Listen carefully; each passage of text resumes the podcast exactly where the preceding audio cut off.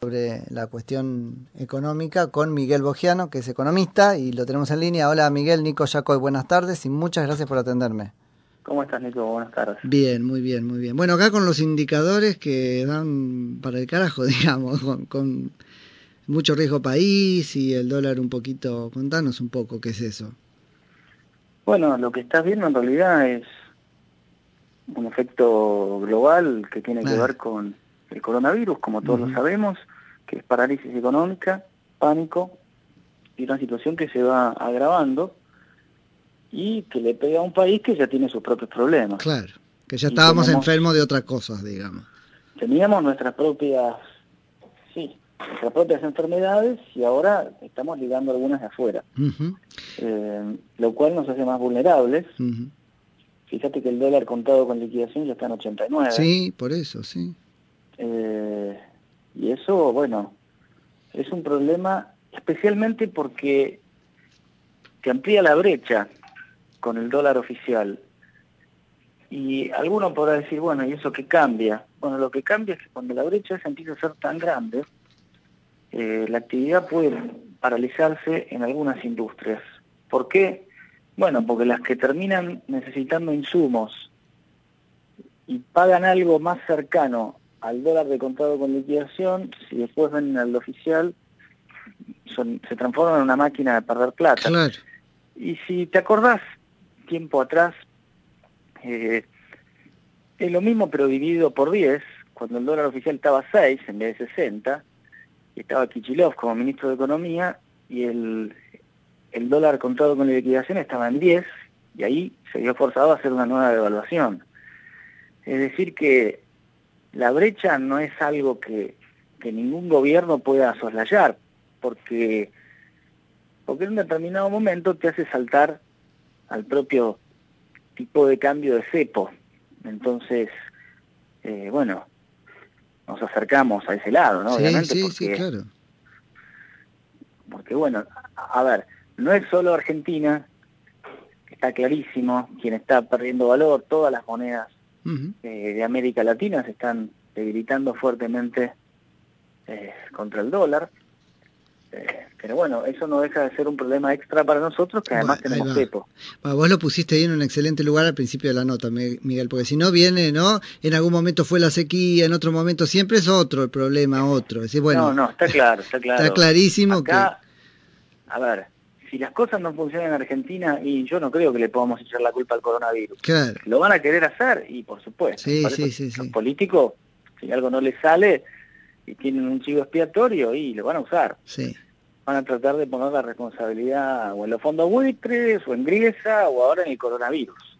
Sí, sí, sí, siempre va a haber algo. O siempre hay alguien de afuera. Pero, por ejemplo, ahora, esa la, la, esperanza de que Vaca Muerta nos salvara ahora quedó súper sepultada, porque con el precio del petróleo acá... Eh, ese es el gran el gran coletazo, ¿no es cierto?, para nosotros hasta ahora, tal vez el más palpable. Sí, yo te diría que probablemente el más palpable. Con un aditamento extra, que a todos nosotros no nos bajaron el precio de la nafta. Bueno. Mm. Y hay dos versiones. Una que dice que, que quieren seguir manteniendo con respirador artificial a esa industria. Así es. Y la otra es que el gobierno quiere aprovechar para subir los impuestos. Sí, cualquiera de las dos perfectamente criticables. Cualquiera de las dos es criticable, probablemente las dos sean malas, porque sí, sí. el, shock que sería bueno para los consumidores, eh, que obviamente si vos te baja el precio de la nafta, y eh, tenés un paliativo en varias cosas, ¿no? Porque la nafta es un, componente esencial. Bueno, eh, ahora no lo estás teniendo. No, no, tal cual. Eh, así que ahí tenemos entonces en Vaca Muerta el, el, el, golpazo principal. Y después en materia de negociación con la deuda, porque he leído ahí como algunos dicen nos conviene, nos conviene, ¿viste? Eh, para mí eso es un poco de voluntarismo, ah, para variar. una ilusión. Sí, sí. Eh, pensar que como fíjate, fíjate que nos pone como en el centro de la escena. Totalmente. Como como el mundo tiene tantos problemas, ahora van a decir, sí, Argentina, por favor, te vamos a aceptar lo que digas. sí, sí. No, sí, sí, estamos re preocupados, así que lo que vos digas, todo lo que vos digas, nosotros vamos a decir que sí, porque bueno, menos mal que vos querés proponernos algo. Sí, Me parece un sí, poco... sí. Si, si yo te lo satirizo así, lo entendemos en un minuto que parte nada más de nuestra grandilocuencia, Total. porque es un disparate atómico.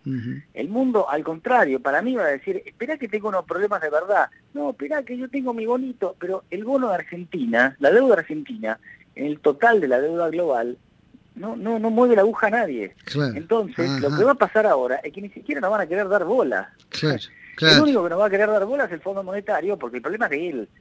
Sí, Porque sí, sí. La deuda de Argentina con el fondo es brutal. Si querés algo bueno, capaz que nunca pasó en la historia, es intentar conseguir que el, bon, que el fondo nos haga una quita. Mm, Bueno, eso, y te digo, es bastante osado, muy osado, pero eh, Por ahí. el que tiene el problema es el fondo, no es Argentina. El problema ¿Me entendés lo que quiero Sí, decir? sí, Es- claro, es, tanta la deuda que el fondo le, le dio a Argentina que ahora va a tener que ver cómo hace. Eh, porque, claro, el fondo decía, bueno, arreglate con los privados. Y ahora los privados decís, no, mirá, vamos a ir a los ir a los eh, a los juicios, van a ir para adelante, no sé. Pero te vuelvo a decir, el, el mundo hoy tiene otros problemas y Argentina pasó a ser prioridad 47. Claro.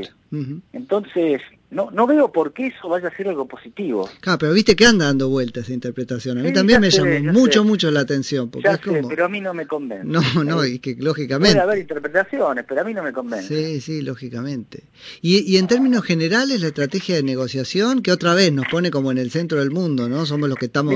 Vamos a hacer las para- cosas al revés y eso nos va a Para salir ser bien. justos, mira, para ser justos, Alberto Fernández lo pusieron a jugar un partido de fútbol que estaba perdiendo 4 a 0 en el minuto 47 y le dijeron, bueno, ¿empatamos o no? Claro. Y el tipo, qué sé yo, por más que, además de que no, no, no, no lo tiene a Messi en la cancha, Mm, mm. tiene un equipo normal, qué sé yo, no, no muy conocido, pero olvídate del equipo. Minuto 47, 4 a 0 abajo y Alberto Fernández tiene que salir a hacer piruetas. Ya está. Eh, eh, la tenía muy difícil él, Sí, porque sí. no tenía tiempo, porque olvídate de, de todo esto que está pasando ahora estas últimas semanas. De todas maneras, la deuda le empieza a vencer enseguida. Y por más que ahora Argentina quiera decir, bueno, dale, a, ver, concentrémonos, ahora los otros tipos tienen otro problema más grave. Y dice, Argentina, tu tema lo vemos más adelante, Claro. cuando sea. Mientras tanto, Y bueno, pagá. si no, tenés, claro. no pagarás y bueno, qué sé yo. Pero tienen otros problemas. Italia se le murieron mil personas, mil personas. Sí, ya está. Ha Sí, paralizado Italia. Sí. Bueno, y, y- y te, y te voy a decir una cosa, que no sé cuánta gente lo tiene claro. Italia creo que es la cuarta o la quinta economía más endeudada del mundo en términos absolutos. Así que hablemos de deuda. Eh, Hablemos también de cómo le impacta la economía italiana. Sí. Bueno, Sí, si bueno. tenés un problema grave en Italia, se acaba la Unión Monetaria Europea, se acaba el euro. Sí. Bueno, decir, sí. Es una posibilidad, es una posibilidad, claro, no se puede descartar. En economía y en finanzas, en finanzas sobre todo, no hay que descartar nunca nada.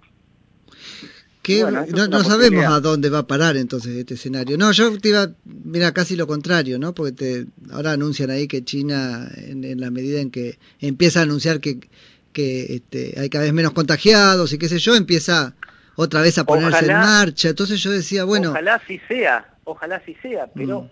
Tampoco podemos fiarnos. ¿Sabes cuál es mi temor? Que sea, que sea falso eso. Imagínate que en realidad sí, bueno, pues no, no, no está frenando nada los contagios. Bueno, aparentemente están empezando a fabricar de vuelta. Si así fuera, sería una gran noticia, porque quiere decir que sí. esto se puede contener de alguna manera, porque por lo que entiendo, no sé lo que habrás visto vos, al principio habían hablado de una vacuna de seis meses y después lo que escuché que era entre 12 y 18 meses. Sí, sí, no, no, no, el panorama es No, no, complejo. no sé, me parece que esto es todo... No, no, el panorama es complejo. es- idea, no, bueno, no sé. bueno, es complejo y todo lo que dijimos de la economía se aplica al sistema de salud y qué sé yo. Estamos nosotros eh, este, mu- mucho peor que otros para que nos pase. Ah, Vamos a ver qué es lo que lo que sucede. Pero yo lo pensaba en términos económicos. Supuesto que lo de China este, empieza a caminar enseguida, nosotros no tenemos esa capacidad de reacción tampoco. Otra vez vamos Sí, a ser pero También es cierto, también es cierto que eh, la chance de que la enfermedad se propague en Argentina como se propagó en China, me parece que es, más baja. es, baja, porque no sé si vos viste la serie Chernobyl. Sí. Eh, pero viste que la Unión Soviética al principio quiso esconder el problema debajo de la alfombra. Sí, sí, sí. Y China quiso hacer eso, y eso tuvo que ver, eso fue uno de los motivos por los cuales se propagó tanto en China. Eh, acá ya venimos advertidos por China, por Italia, por Irán, por Estados Unidos, y aún así ya tenemos algunos casos. Es que la realidad es que nadie quiere tomar las medidas hasta que crea que es necesario, y cuando se da cuenta que es necesario es un poco tarde. Sí, claro. Y bueno, ahora no sé, entiendo que ni siquiera se puede, se han cerrado los boliches, los casinos, cualquier lugar de público, ¿no? No sé si lo hicieron o me dijeron. Bueno. Algunos sí, otros están ahí como, como en un estatuto de que por ahí lo cierran. es lo natural. Sí. Es lo correcto, en realidad. sí, bueno, ahí hay algunas cosas como.